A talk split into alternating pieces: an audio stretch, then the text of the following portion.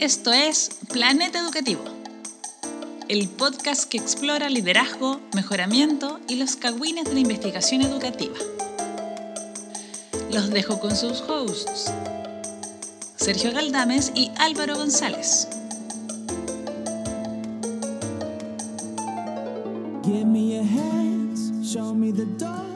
I cannot stand Bienvenidos y bienvenidas a Planeta Educativo. Soy Álvaro González desde el estudio Las Abejas en Valparaíso, Chile, Sudamérica, para el mundo. Y al otro lado de la mesa, nuevamente, Sergio Velda. También en Valpo. Estamos en Valpo, lo hicimos. Y no es el mismo día del capítulo anterior, eh, es otro día. Sí, es verdad. Estamos, sí, sí, No, y- profesionales. Sí, y bueno, y a- cabe mencionar que estamos muy agradecidos por el estudio Las Abejas por recibirnos hoy, eh, eh, representado aquí por su eh, CEO y gerente general, Felipe Bravo. Eh, Eh, Felipe. Era otro bravo. Eh, y que nos hace sonar bien, así que le agradecemos a Felipe que nos haga sonar muy bien. Eh, y este capítulo, este capítulo es parte de una serie limitada y para nada recurrente llamada La Escuelita de posgrado. En esta segunda versión de La Escuelita, porque hubo una primera versión, ojo, escúchenla del verano anterior, eh, nos concentramos en algunas de las estrategias de investigación más populares en liderazgo y mejoramiento educativo. O bien en las estrategias que nos tincaron comentar para que profesores, directivos, estudiantes de posgrado y pregrado puedan aportar a sus investigaciones, tesis y otros. Yes, yes, yes. Y yo quiero decir algo, estoy un poquito, eh, no quiero decir- usar la palabra ebrio, no estoy ebrio, pero sí voy a usar la palabra, eh, me tomé un pisco sour sin haber comido nada antes, así que lo siento y agradezco a, las- a las abejas que, que nos dieron, especialmente a mí, un café hipercargado y también al gato Tom Cruise. El gato Tom Cruise nos sigue, yo lo estoy mirando por ahí, de repente aparece, de repente no aparece, nos trae sus aventuras, nos trae sus escalamientos y su lanzamiento de lentes con, con, con, eh, timer. Sí, y con, con mensajes secretos que se autodestruirán en una cantidad X de segundos. Miau, miau, miau. Sí. Oye, eh, ¿el gato Tom Cruise era pariente del gato Tom? Sí, obvio. El- mi- una colega tiene su gato se llama Tom, así que lo que yo entiendo es que todos los gatos se llaman Tom Cruise. Oye, pero sí, éramos muy poco originales para ponerle nombre a los gatos en alguna época. ¿eh? Yo culpo a Camila, Camila Vázquez, que eh, no tiene nada de or- originalidad. Ya lo escucharon de Álvaro. Yo creo que ella es muy original, pero Álvaro cree que no.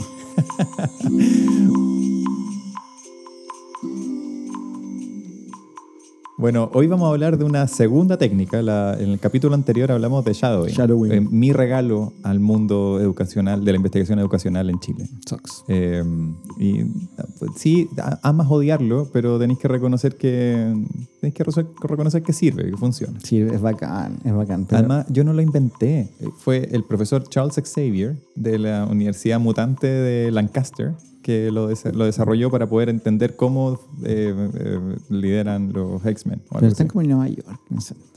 Da lo mismo. Da lo mismo. Pero aparte, ¿cómo alguien de nombre Charles Xavier va a ser de Nueva York? No, pues sí, él nació como en, en- en- como donde está la Rocío Fernández, Cambridge. No sé. Ah, Sí, ah, sí. ah, espérate. Es como, es como un homenaje a Stephen Hawking. Sí, pues, obviamente.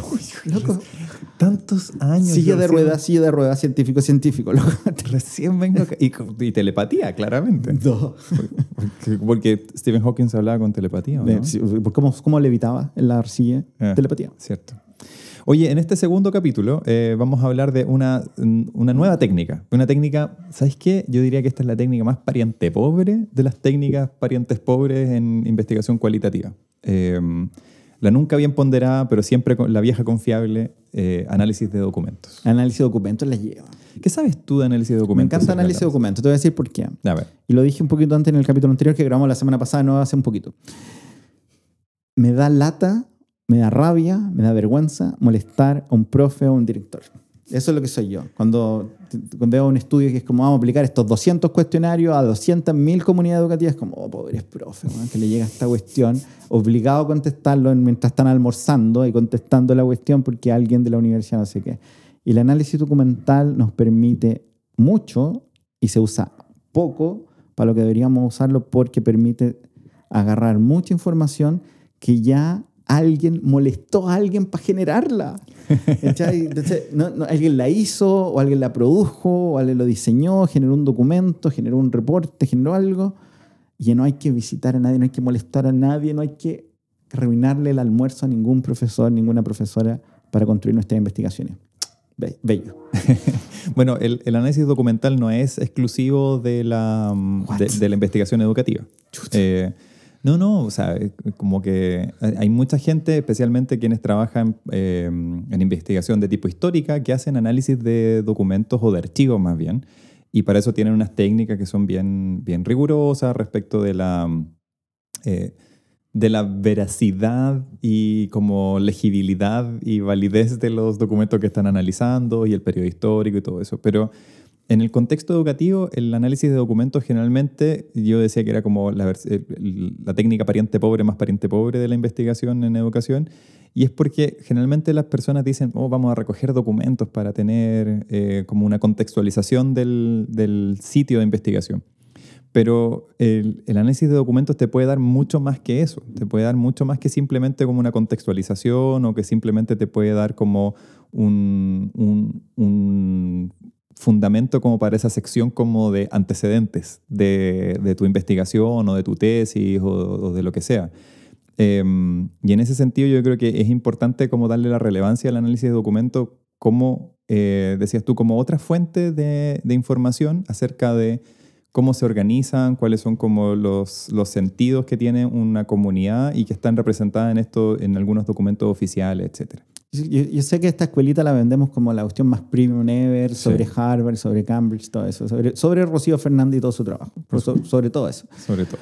Pero mm, yo creo que, que si podemos transmitirle algo a nuestros planetarios es que cuando uno tiene una pregunta de investigación, la pregunta usualmente puede ser respondida de distintas formas. Y el análisis de documentos para mí es como una forma, uno puede decir como, hay algo de esta pregunta que es cómo la gente cree que no sé qué cosa, es como, sí, si es que de creencia y todo, pero hay algo aquí que me ayudaría a entender esto. ¿Hay algún documento, hay algún reporte, hay algún análisis, hay algún proyecto educativo que podríamos mirar? Y, y, y- de nuevo como que nos ayuda a comprenderlo de otra forma. Y creo que es la gran pega del investigador, es como romper est- esta como ah, tipo, secuencia como acción-reacción, eh, este, este, este, esta entrevista me permite entender esto, sino como que todas las técnicas que hemos hablado, vamos a hablar, o que tú puedes usar, capturan un pedacito de la realidad y el análisis de documentos te permite extender esa cosa. Ahora, hay una cosa bien interesante a propósito de lo que decías tú, que muchas veces los documentos que más tradicionalmente pensamos cuando hacemos eh, cuando lo utilizamos esta técnica en investigación educativa o en investigación pedagógica también, que es como más aplicada a las prácticas de los propios docentes, directivos, etcétera. ¿Tú pensáis en el proyecto educativo institucional, en el PI? Eso pienso. Eh, o pensáis, por ejemplo, en el manual de convivencia o el reglamento de convivencia, una cosa así. Eh, y, y decís, bueno, ¿y qué, saco acá? Así como que todo esto son como eslogan y qué sé yo. Pero es, es importante mirar esos documentos porque esos documentos te dan una idea de cuáles son como las aspiraciones que esa comunidad se ha puesto a sí mismo y lo puedes poner en contraste con, aquí lo puedes complementar con otras técnicas, en contraste con lo que las personas efectivamente hacen cuando están operando, están eh, implementando algunas de las cosas que están en esos documentos o lo que las personas piensan o creen en función de algunas declaraciones como más eh, identitarias, de Mm. valores o qué sé yo, respecto de su institución. Sí, hace poquito terminamos una investigación, en- no puedo decir mucho porque está acuático, está acuático. Alguien se va a ir preso. Y voy a ser yo, y voy a ser yo. Perdón, este es como el caso audios de nuevo. Si el caso de audio de nuevo, que si- siendo súper bien que es. Y eh, pues le preguntamos, sobre el- le preguntamos a, los- a la- un equipo directivo sobre un tema y después le fuimos a ver en los documentos. Ya. Y cachamos que su proyecto educativo en el papel era algo mucho más grande de lo que ellos manejaban. Mm. ¿Cachai? Entonces nos permitió ver una distancia. Decían, oye, es que los profes no entienden esto. Y era como, es que el proyecto educativo, lo que está escrito en el documento que todos los profes supuestamente leen y aprenden, no tiene nada que ver con lo que ustedes están diciendo. Porque ellos como que ya elaboraron sobre eso, como que lo escrito, el documento, Mm. se quedó atrás de los pensamientos del equipo directivo, pero, pero reflejaba mucho más lo que pensaban los profes. Mm. Entonces esa tensión, cuando se los dijimos a nuestros colegas, fue como, oh, de veras, de veras, esto lo escribimos hace tres años y ahora estamos pero vacilando con otra cosa. Entonces permite esas, esas como, ah, interesante, aquí hay un punto de tensión. Mm. Yo creo que también es importante saber- como mencionar que para el análisis de documentos como que uno de los primeros pasos es definir un poco lo que decías tú hace un rato, como qué es lo que quiero saber y dónde puedo encontrar esa información. Entonces, de pronto lo que tú quieres saber es, por ejemplo, si quieres indagar acerca de cuáles son los lineamientos pedagógicos que tiene eh, un- una escuela, un liceo, un jardín, tú puedes decir, ah, esto lo puedo sacar tanto de la, eh, de la declaración y la narración de las personas, como también lo puedo sacar desde los documentos que están del proyecto educativo, por ejemplo, Mm. ¿no? Eh, y entonces lo que tú tienes, puedes hacer ahí es eh, sistemáticamente ir eh, seleccionando los documentos que son relevantes para eso. Porque, por ejemplo, algún documento también puede hacer referencia a otro. Muchas veces pasa que los documentos, por ejemplo, los reglamentos de evaluación en los colegios, qué sé yo, hacen referencia a documentos que son eh, de nivel nacional. Por ejemplo, orientaciones para eh, implementar el decreto 67. ¿no? Eh, y entonces tú puedes perfectamente decir, ah, voy a analizar ese documento también. Y luego la parte que viene, una vez que seleccionas los documentos que son relevantes para poder, eh, eh, claro, producir la información que te hace falta para responder tu pregunta, tienes que sistemáticamente ir leyendo estos documentos e ir tomando trozos a partir de como preguntas más específicas que le puedes hacer al, al- al artefacto este, ¿no? Eh, y luego todo esto lo puedes ordenar en una matriz de vaciado donde vas como poniendo los documentos, por ejemplo, en columnas y en filas vas poniendo como los temas o las preguntas que les vas haciendo a esos documentos y puedes contrastar entre varios documentos Mm. eh, qué es lo que dicen respecto de un mismo tema, ¿no? Mm. O, por ejemplo, si lo que quieres ver eh, es cómo se conceptualiza la inclusión en un Claro. espacio educativo, tú puedes ir a mirar los documentos institucionales de esa, de esa institución eh, y buscar, por ejemplo, la palabra inclusión, si- cuántas veces aparece. Y lo puedes sacar como por frecuencia y en qué contexto aparece la palabra inclusión. En contexto, sí, literalmente hablando de como de con qué texto aparece eh, asociada esa palabra. Y luego puedes contrastar entre esos distintos documentos. Son- son- es una forma muy sencilla, muy eh, como eh, bajo costo, digamos, en Mm. términos como de, de- de sistematización, pero eh, que igualmente requiere como profundizar eh, analíticamente respecto a lo que sale, porque el documento por sí solo no va a hablar. Tú tienes que de alguna manera hacerlo hablar. Sí, me- me- como para ir cerrando, voy a invocar el César Maldonado en mí. Muy ¿ya? bien. Yo quiero cerrar con siete cosas. son menos, son, son, son Pero, la- pero las primeras tres son una. Sí, y tiene que ver con mi familia. Pero uno es que mm, la Karen Edge, cuando yo la conocí, tu, tu archienemiga, Álvaro, no mi No, porque la- yo, no, favor. yo me tengo súper buena. Es que si escucha esto y tuvo clases de español en estos últimos años, va a pensar que yo le tengo mala y no le tengo mala. No, no, no, pero se leyó tu tesis en profundidad, eso es todo lo que todos nos acordamos. Sí. Y, mm, y sabe decir hola y pan con queso, por si acaso. Esas son dos palabras muy fuertes que usamos harto en este podcast. Oye, pero ella no era intolerante a la lactosa. What? Es que dice no pan con queso. eso sí. Ah, Eh, que, que ella se hizo media famosa con los análisis documentales. Pues así Mm. trabajó en el Banco Mundial y eso una cosa que. Y tal vez lo hablado, como tú lo dijiste recién, pero usualmente estos análisis terminan en una tabla. Y como, mira, esta tabla y tiene como eh, temas, focos, fechas de origen, quién escribe y todo eso. Y es muy. Yo creo que, que eso te puede ayudar a los que quieren, quieren usar esto. Segundo, que la mayoría de las personas lo, lo hace. Si tenemos nuestros, si estás escuchándonos, hiciste tu tesis o, o a hacer tu tesis o estás haciendo un estudio, el análisis documental siempre está, pero a veces de repente está como colado. Mm. Y de repente tienes que ponerlo como un objetivo. Voy a revisar los documentos y la cuestión. Y algo muy interesante, yo creo que lo dijiste, medio entre líneas, es que tú podés ver cambios.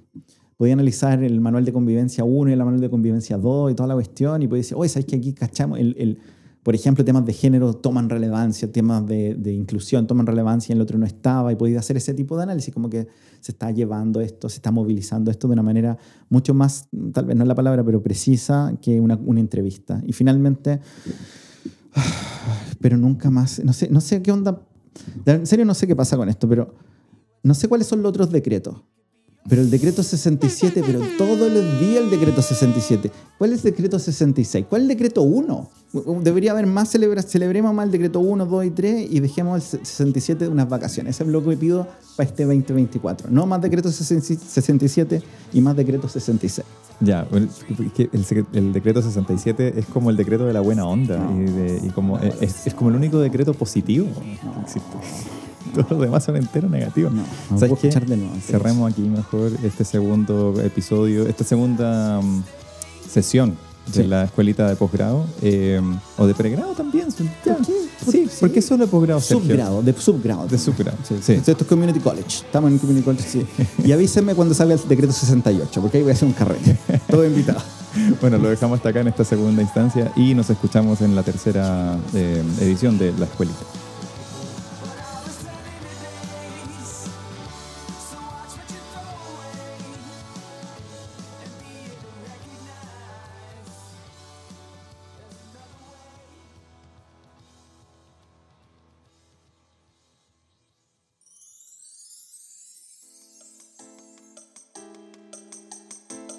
Planeta Educativo es producido por Felipe Bravo. La música es creación de Francisco González. Apoyo ocasional de Paulina Bravo. Puedes acceder gratuitamente a más de un centenar de episodios y materiales complementarios en www.planeteducativo.cl. Escríbenos a planeteducativopodcast.gmail.com.